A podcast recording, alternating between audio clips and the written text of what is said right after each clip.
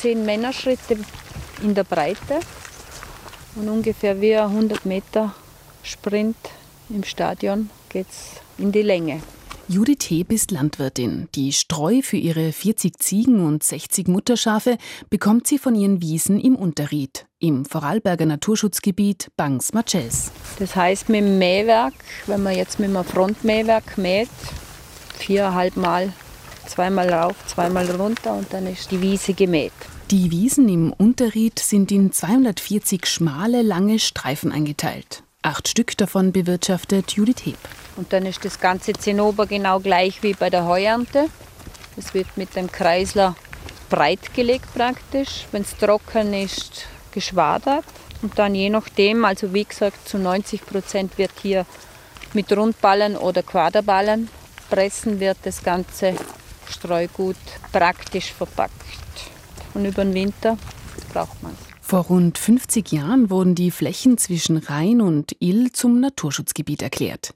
Die ursprüngliche Auenlandschaft wurde schon vor Jahrhunderten urbar gemacht. Erhalten geblieben ist die extensive Bewirtschaftung in Form von Streuwiesen. Im Normalfall finden sich Streuwiesen da, wo die Bodenverhältnisse einfach nasser sind. Wenn man nassere Verhältnisse im Boden hat, dann sind die Nährstoffe auch nicht so verfügbar, nicht so gut verfügbar.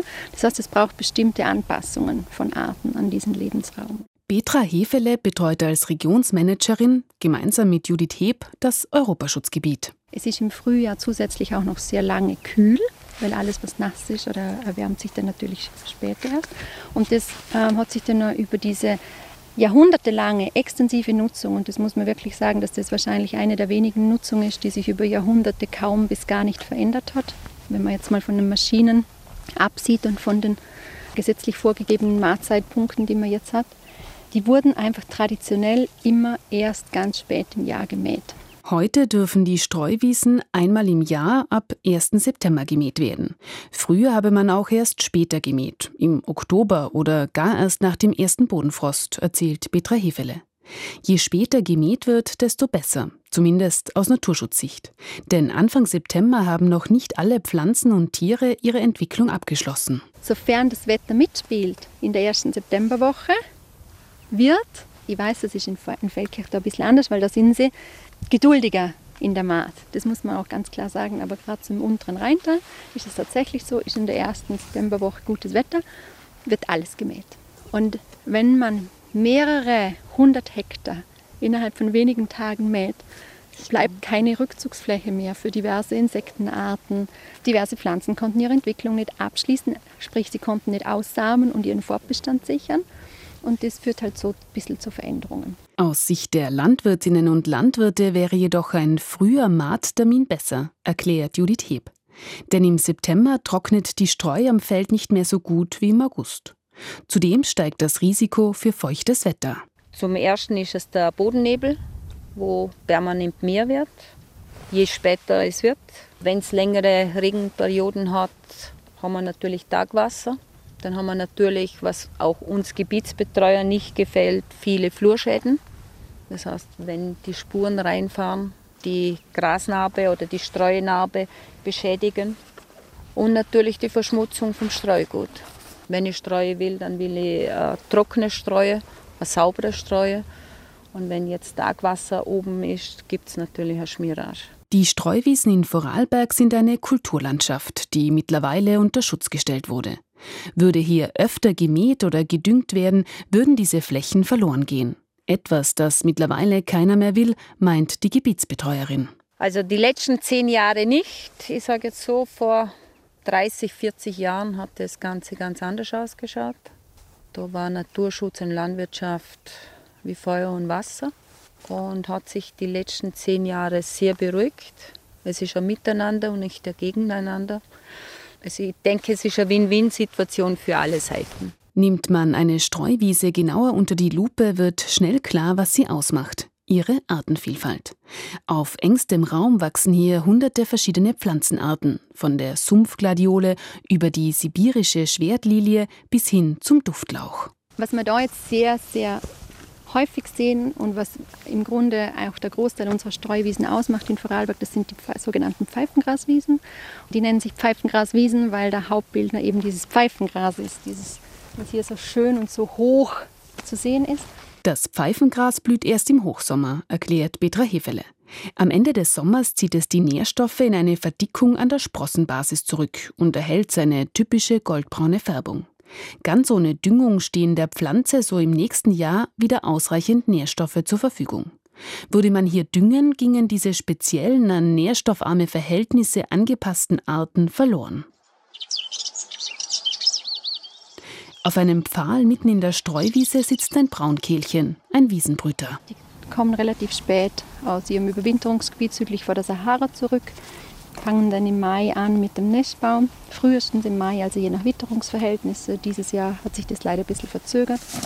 Und im Schutz von der Vegetation bebrüten die ihr Nest, ziehen die Jungen auf und finden hier natürlich auch aufgrund von dieser hohen Pflanzenvielfalt, haben wir auch extrem hohe Insektenvielfalt, auch ausreichend Nahrung. Und in Flächen, die zwischendurch immer wieder gemäht werden würden, könnten die natürlich keine erfolgreiche Aufzucht machen ihrer Jungen. Auch der helle und dunkle Wiesenknopfbläuling leben in den Vorarlberger Riedwiesen. Die beiden Schmetterlingsarten sind extrem spezialisiert und auf das Vorkommen des großen Wiesenknopfs angewiesen, denn sie legen nur auf ihm ihre Eier ab. In diesen Blütenköpfen, die wir hier sehen, werden die Eier abgelegt. Dann entwickelt sich die Raupe da drin, macht die ersten zwei, drei Häutungen in der Blüte, verfärbt sich dann auch in dieser Zeit von weiß auf dieses Rot des Wiesenknopfs und ab einem bestimmten Entwicklungsstadium lässt sie sich auf den Boden fallen. Die Raupen des Wiesenknopfbläulings geben bestimmte Düfte ab, die wiederum bestimmte Ameisen glauben lassen, es handle sich um ihre eigenen Ameisenlarven. Schnell werden die Raupen in den Ameisenbau gebracht. Dort überwintern sie und ernähren sich von Ameisenlarven. Dabei verdrückt jede Raupe mehrere hunderte Larven. Im Frühjahr verpuppt sich die Raupe im Ameisenbau und ab dem Moment, wo sie als adulter Schmetterling schlüpft, noch im Bau, hat sie aber diesen Schutz nicht mehr durch diese Duftstoffe. Also die kann sie in diesem Moment dann nicht mehr erzeugen und muss dann schnellstmöglich wieder aus dem Bau hinaus, um nicht umgekehrt dann wieder als Beute von den Ameisen ihr Leben zu lassen. Und dieser komplexe Lebenszyklus von diesen beiden Arten, der ist nur da möglich, wo ich A, extensive Wiesen habe, wo ich den großen Wiesenknopf habe und wo ich dann noch diese bestimmten Ameisenvorkommen habe. Die Vorarlberger Streuwiesen sind eine Kulturlandschaft mit einzigartigem Ökosystem. Und sie sind ein gutes Beispiel dafür, wie Feuchtgebiete landwirtschaftlich genutzt werden können. Paludikultur ist ein, wirklich ein Kunstwort. Es leitet sich ab von dem lateinischen Wort palus für Sumpf. Und Kultur bezieht sich eben ganz klar auf Landwirtschaft. Und, und ähm, ja, wir kennen vielleicht diese Analogien, Agrikultur für, für Landwirtschaft, Silvikultur für Forstwirtschaft.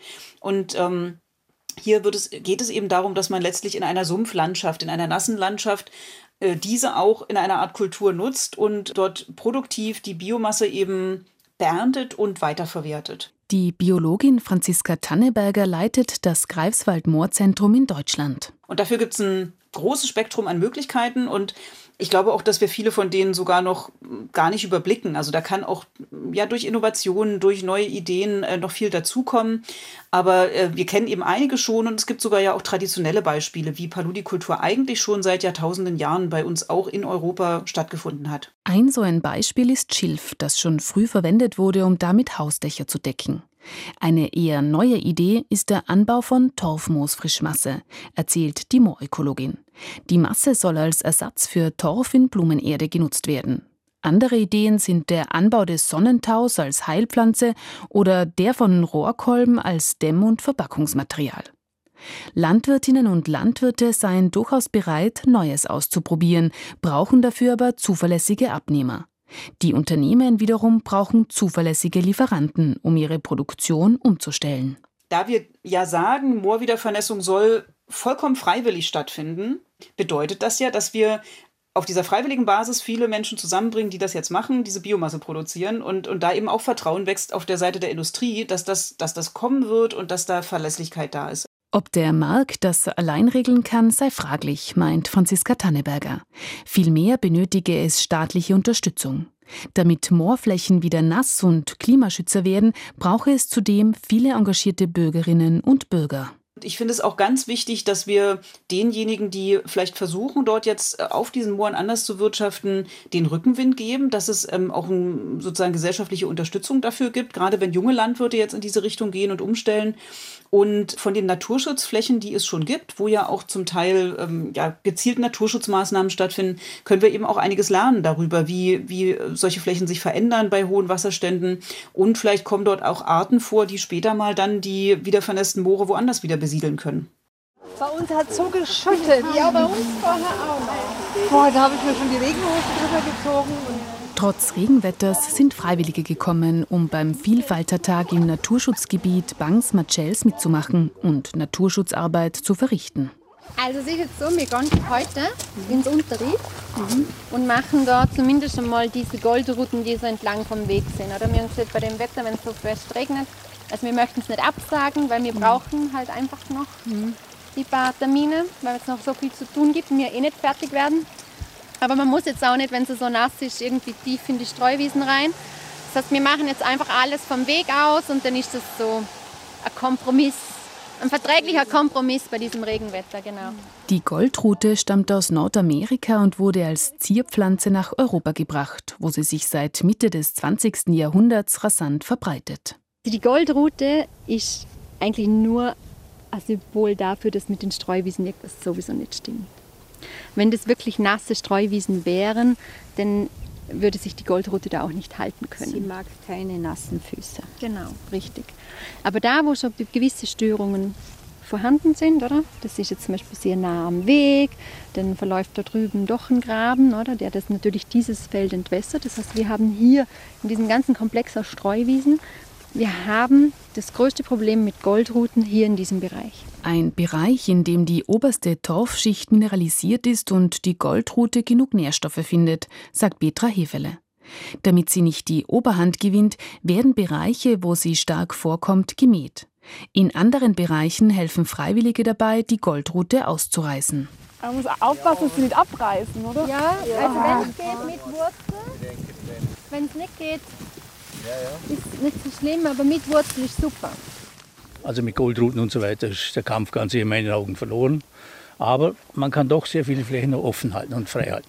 Man sieht es an diversen Sachen, wo man zum Beispiel letzte Dranwand gestrichen habe, war letzte voll Goldruten. Das ist auch durchgehend ein Bruchteil, also absoluter Bruchteil. Erzählt Horst Schachenhof, der schon seit Jahren mithilft, die Streuwiesen vor den Neophyten zu schützen. Auch Erika und Mabel packen tatkräftig mit an. Ihnen ist es wichtig, der Natur was zurückzugeben. Banks ist so schön. Ich bin viel spazieren hier und wenn ich ein bisschen was tun kann, dann tue ich das. Äh, ich gerne mithelfen, weil ich liebe die Natur und verbringe viel Zeit im Wandern und Radfahren. Und wenn ich das genieße, ich genieße das zu pflegen.